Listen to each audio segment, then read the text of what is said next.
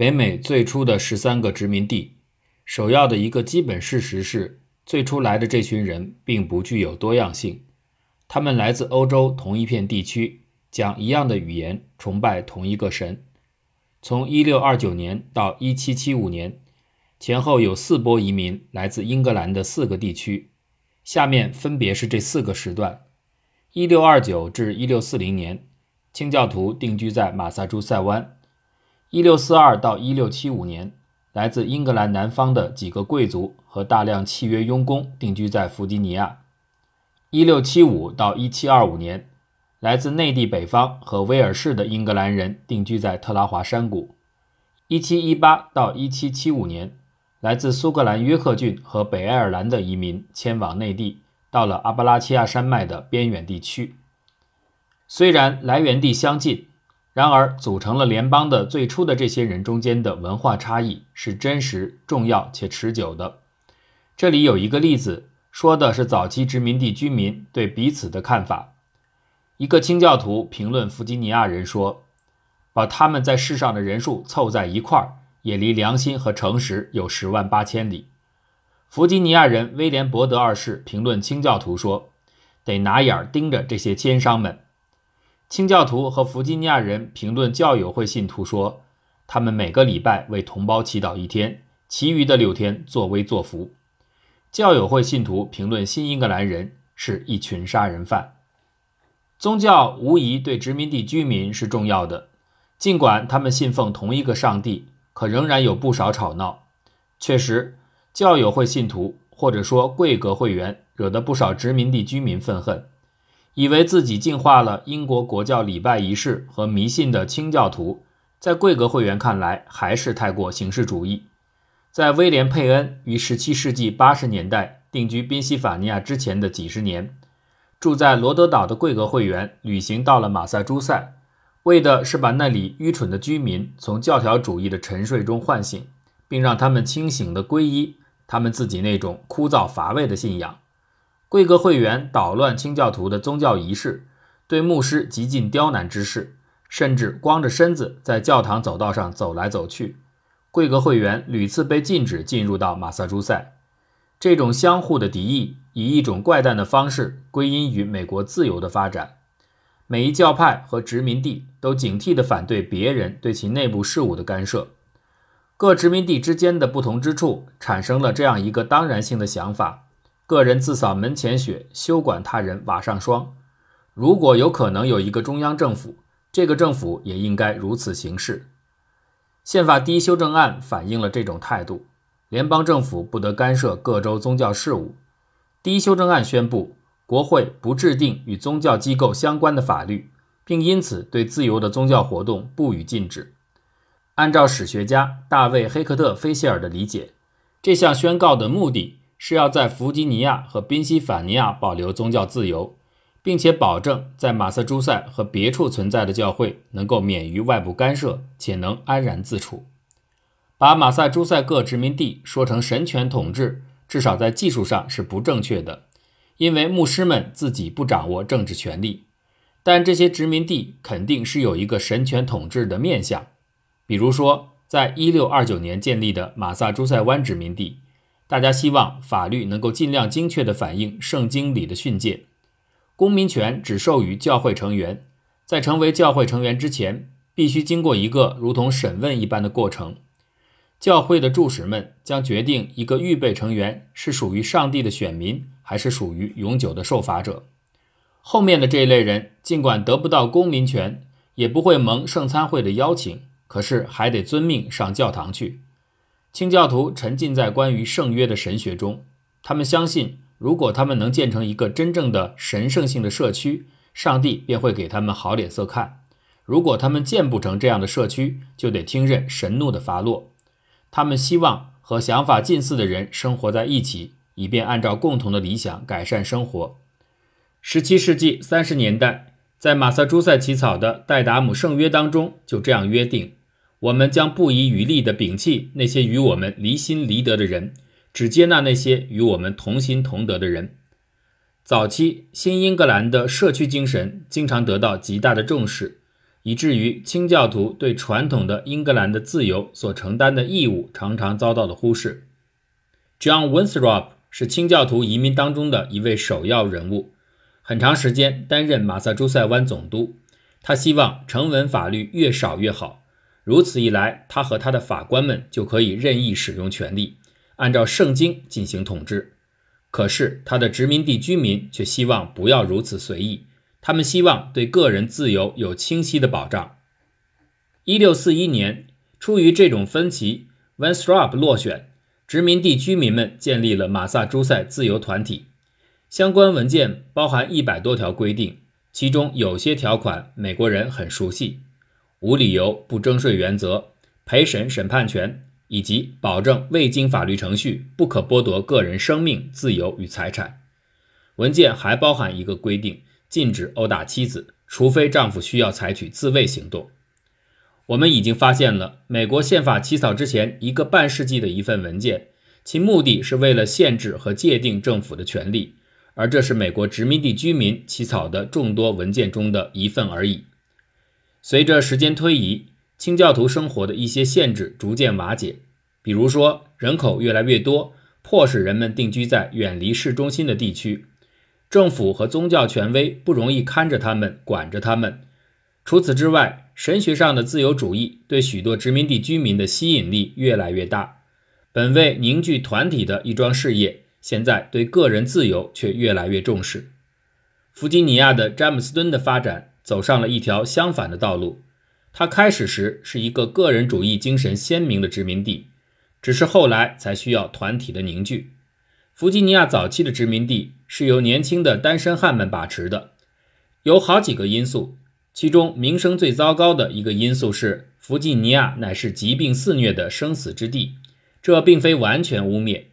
这使那些有清教徒背景的移民家庭望而却步，但道德掉价了，这个殖民地的繁荣却广为人知。那么举家迁往弗吉尼亚东南部的切萨皮克的人就比较明智了。由于弗吉尼亚根基更稳了，它也更贵族化了。贵族青睐于自治原则，而这些人非常看重自己的责任，其中有严格的规定，每个成员必须出席议会开幕式。任何缺席都要请假。詹姆斯·布雷在1691年曾经缺席议会，议会对他的解释大为不满。议长实际签署了一份逮捕状，要去抓他，把他拘留了起来，直到他道歉才算了事。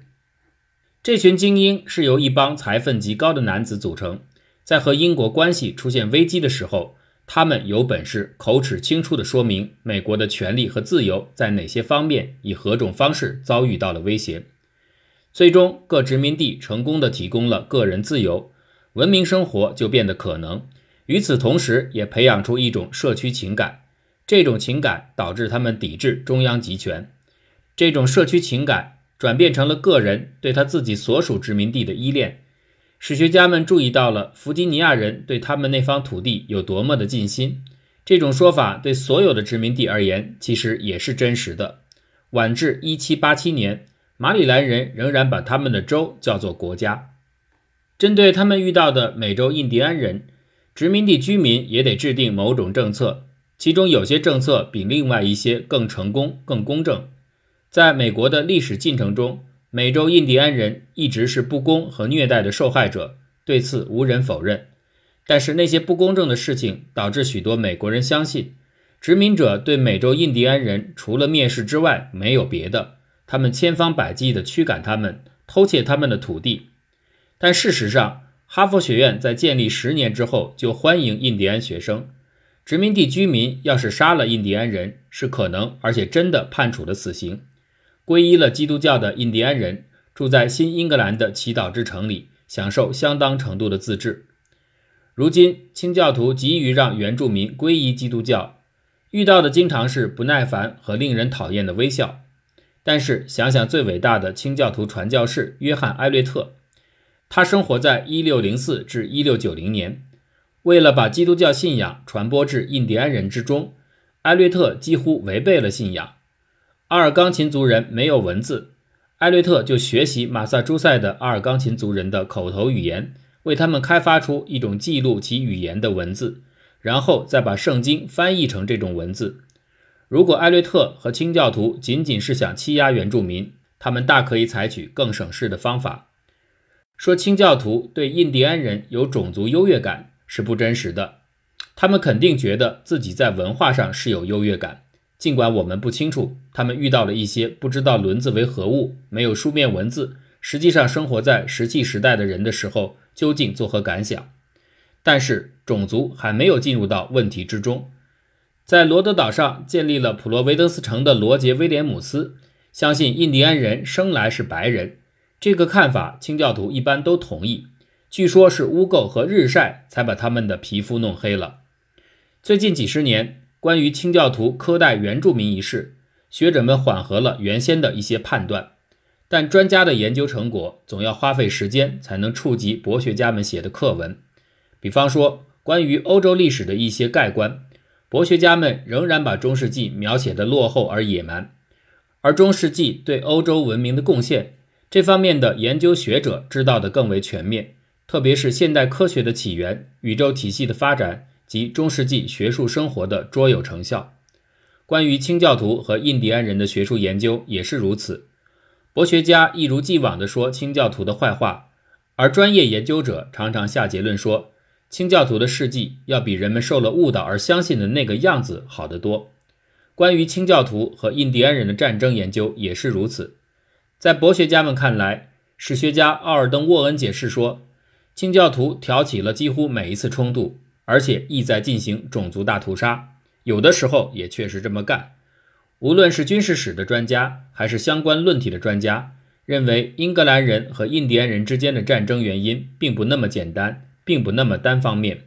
战争的结果尽管令人惊骇的具有毁灭性，但仍不到种族大屠杀的程度。清教徒偷印第安人的土地，蒙骗印第安人，或者在佩德克族战争中对他们进行种族屠杀，为此他们臭名远扬。这个神话时至今日，大多数美国人都仍然相信。尽管有学术成果一致的反驳，但这个神话显然不再可能翻案。佩克特族人打从一开始就不是一个很大的部落，在二十世纪六十年代一直被列为生活于康涅狄格的一个独特的部落。另外，在他们的国王签署了让渡殖民地土地文书之后，清教徒的一致意见是，国王的特许状所赠予的是土地的政治权，而非土地的产权。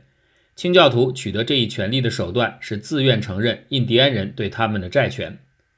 各殖民地政府实际上惩罚那些未经授权就获得印第安人土地的个人。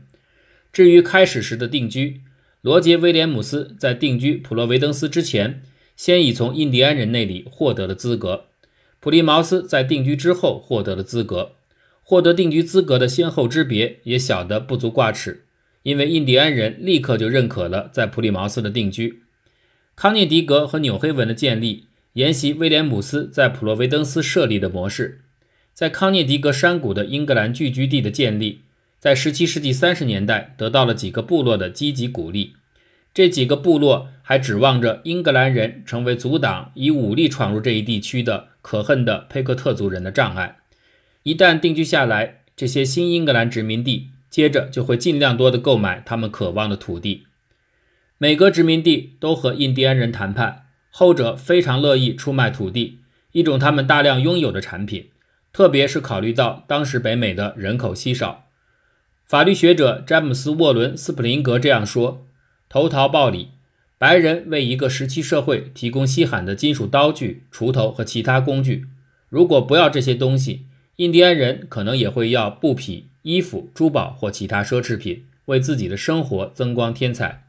原住民常常主动发起交易，因为他们渴望白人的货物，一如殖民者对更多的土地渴望一样强烈。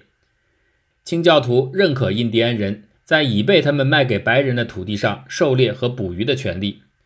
实际上，清教徒不给印第安人的狩猎权是愚蠢的，因为他们自己不是猎人。认可印第安人在清教徒土地上的狩猎权，意味着印第安人能够得到海狸皮。清教徒对这些东西趋之若鹜。尽管争端时有发生，但新英格兰法院的裁决常常对印第安当事人有利，而这些印第安人据说是不曾遵守共同划定的边界。殖民地居民确实相信荒无人烟的土地谁发现谁拥有，